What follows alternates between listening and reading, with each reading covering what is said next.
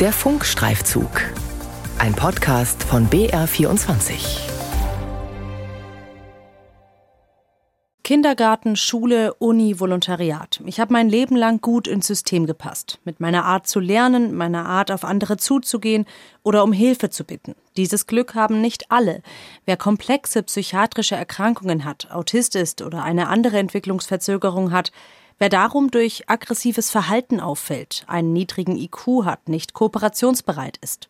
Diese Menschen werden oft einfach Systemsprenger genannt, weil sie in bestehende Strukturen nicht reinpassen.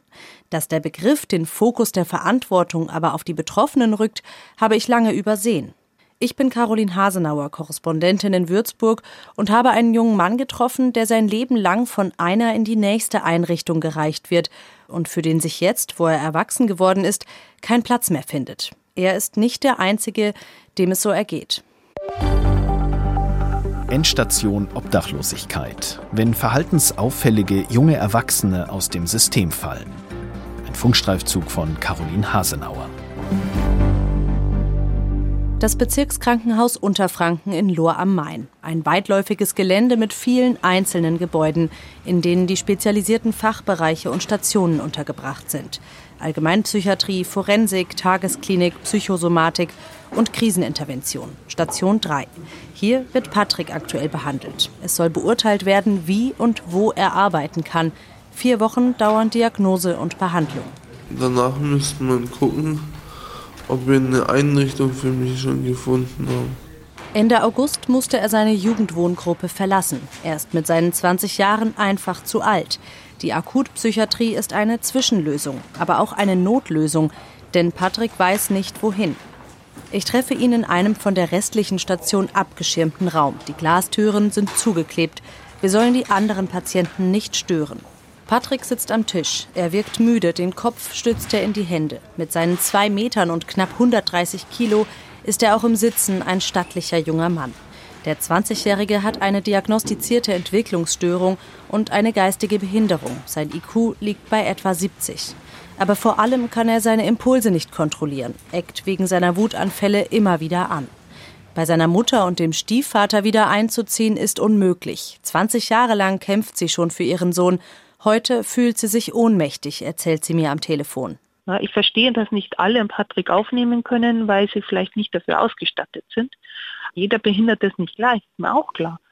Aber es muss doch wesentlich mehr geben, die immer einen Platz haben. Ja, nicht nur für den Patrick, auch für andere.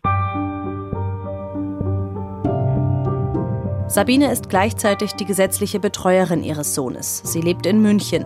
Zuständig für Patrick ist deshalb der Bezirk Oberbayern. Der erklärt auf Nachfrage, man habe der Mutter eine Liste mit geeigneten Einrichtungen zugesandt, mit der Bitte, dort anzurufen und auf die Dringlichkeit des Einzugs von Patrick hinzuweisen. Im Bezirk Oberbayern gebe es 130 Plätze in Intensivpflegeeinrichtungen für Erwachsene. Allerdings wisse man nicht, wie groß der Bedarf ist. Daten zu Wartelisten liegen dem Bezirk nicht vor. Auch das bayerische Sozialministerium kann auf Anfrage hierzu keine Zahlen nennen.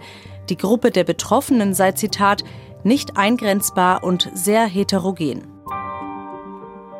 Allein auf Patricks Station sind drei weitere Personen, deren Behandlung eigentlich abgeschlossen ist, die gehen müssten, aber keine Anschlusseinrichtung haben, keinen, der sich um sie kümmert. Ein massives Problem, sagt der ärztliche Direktor der psychiatrischen Klinik in Lohr am Main, Professor Dominikus Bönsch. Wir haben einen Rückstau in die Klinik von teilweise bis über 20 Personen, die auf solche Plätze warten. Unser Spitzenreiter wartet bei uns seit sieben Jahren auf einen geeigneten Platz. Das ist unvorstellbar, das ist unmenschlich, aber das wird sich noch weiter zuspitzen. Er hält eine Reform des Versorgungssystems für überfällig, denn die Überbelegung belastet die dünne Personaldecke in der psychiatrischen Klinik obendrein und zeigt, dass die Einrichtungen für eine Anschlussbetreuung voll belegt sind. Der Worst Case ist, dass er keine andere Möglichkeit hätte, als zu versuchen, für sich selbst zu sorgen, was nicht funktionieren wird, weil er keine Ausbildung hat und keinerlei Vorkenntnis, was es bedeutet, für sich selbst zu sorgen und dann würde er wahrscheinlich im Obdachlosensystem landen. Miro Nieselt ist Betreuer und Leiter der Jugendwohngruppe in Würzburg, in der Patrick zuletzt gelebt hat. Patrick ist nicht der Einzige, der in die Obdachlosigkeit entlassen werden könnte, bestätigt Michael Tiergärtner von der Wohnungslosenhilfe in Würzburg. Es kommen auch Anrufe aus den Psychiatrien, sei es jetzt aus dem Würzburger oder aus den äh, Bezirkskrankenhäusern Lohr und Werneck, dass Leute entlassen werden und sie wissen nicht wohin. Und da sind sicherlich Problematiken im Hilfesystem, dass da einfach zu wenig Spontanplätze vor allem vorhanden sind. Und ganz oft ist es so, dass die Wohnungsnotfallhilfe so das allerletzte Netz ist, das noch gespannt ist.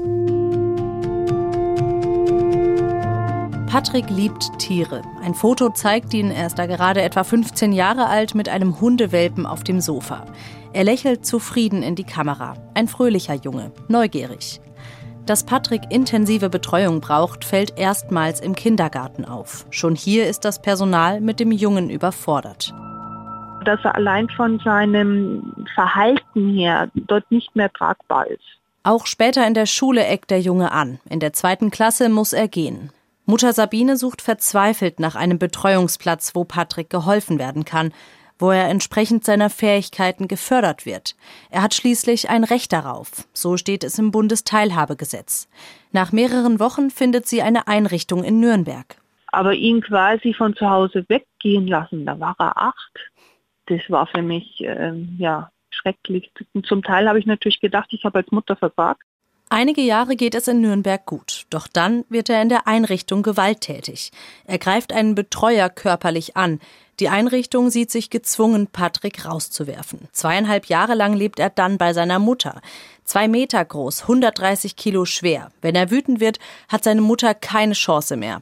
Der hat zum Beispiel unsere Eingangstür kaputt kaut, hat mit der Faust neikaut. Das ist aus Glas, aus so einem ja, Art Panzerglas.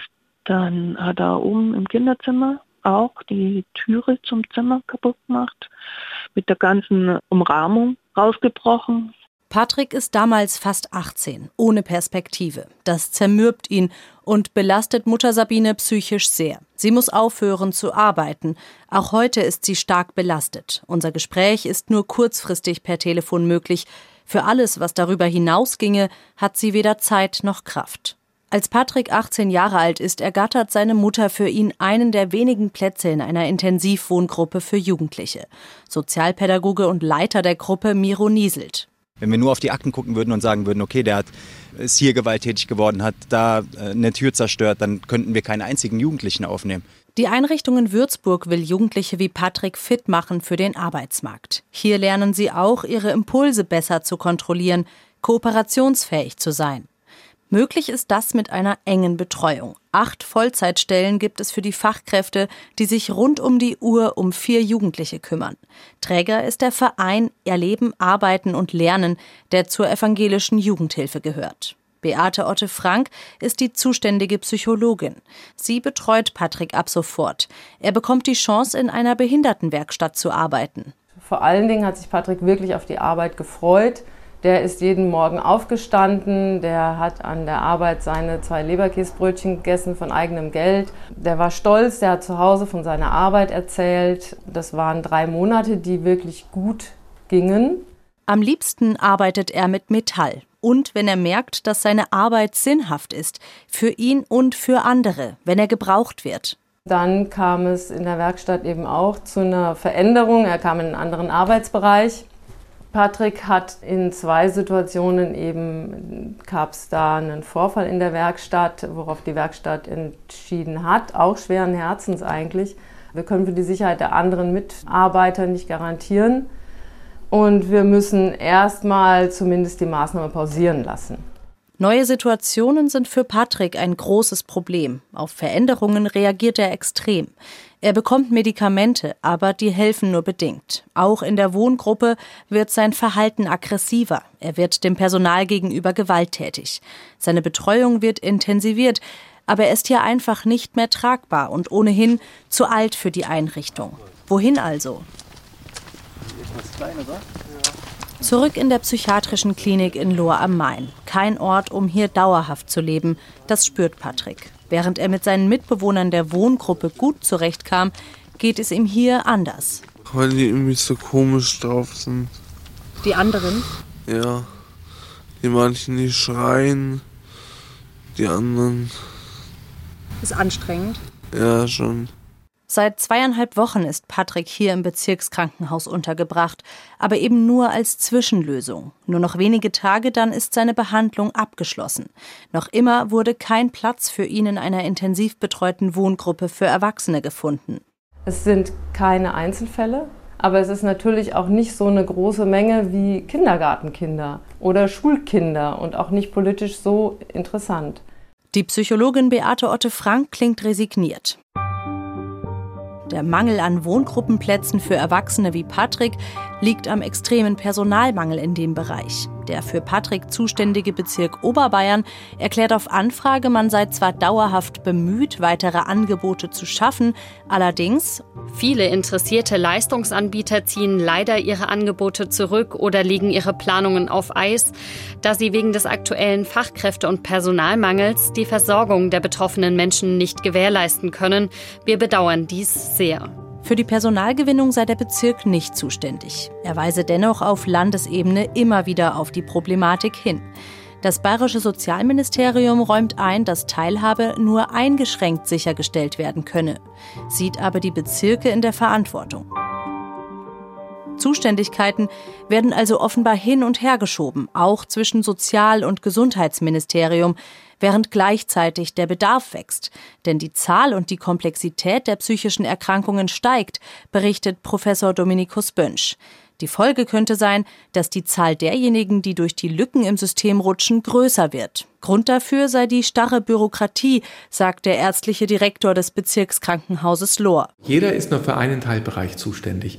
Dass es aber ganz viele Vermischungen gibt, dass die Fälle nie nur in eine Schublade reinpassen, das ist überhaupt nicht mitgedacht. Die Politik halte sich raus, kritisiert der ärztliche Direktor des Bezirkskrankenhauses in Lohr. Patrick steht kurz davor, obdachlos zu werden. Dabei hat er ein Recht auf Teilhabe, kann sich aber nicht aus eigener Kraft dafür einsetzen. Auch seiner Mutter geht die Kraft aus. Michael Tiergärtner von der Wohnungslosenhilfe Würzburg wünscht sich mehr Unterstützung für Menschen wie Patrick. Es gibt bestimmte Menschen, die für das System, was wir jetzt haben, nicht kompatibel sind. Das ist ein Problem unseres Hilfesystems, dass wir als Einrichtung nicht beweglich genug sind dazu. Wenn Menschen mit auffälligem, teils aggressivem Verhalten, mit geistiger Behinderung und anderen Problematiken keine passende Betreuung bekommen, kann das dramatische Folgen für die Betroffenen wie für die Gesellschaft haben, sagt Beate Otte Frank vom Verein Erleben, Arbeiten und Lernen in Würzburg. Der Ruf nach Sicherheit wird an Punkten laut, weil so ein junger Mensch wird auffällig, wenn er alleingelassen wird in der Obdachlosigkeit. Da werden sich Menschen bedroht fühlen, die werden auch kriminell, gewalttätig, manipuliert. Also diese jungen Menschen werden sterben, sie gefährden sich selbst und werden aus meiner Sicht wahrscheinlich irgendwann weggeschlossen werden, weil sie eben eine Gefahr dann auch für die Gesellschaft darstellen. Aber so weit müsste es nicht kommen. Das ist ja eine moralische Frage, ob wir bereit sind, uns für diese Menschen eben auch auf den Weg zu machen. Bis auf weiteres bleibt Patrick in stationärer Behandlung. Eine Zwischenlösung. Einen Platz in einer Wohngruppe wurde für den 20-Jährigen noch nicht gefunden. Ein richtiges Zuhause bleibt vorerst ein Traum. Ähm, wo, wo es alles schön bunt halt ist und nicht nur weiß und dass ich da auch arbeiten kann. Endstation Obdachlosigkeit, wenn verhaltensauffällige junge Erwachsene aus dem System fallen. Ein Funkstreifzug von Caroline Hasenauer. Redaktion Ina Kraus und Veronika Wagner.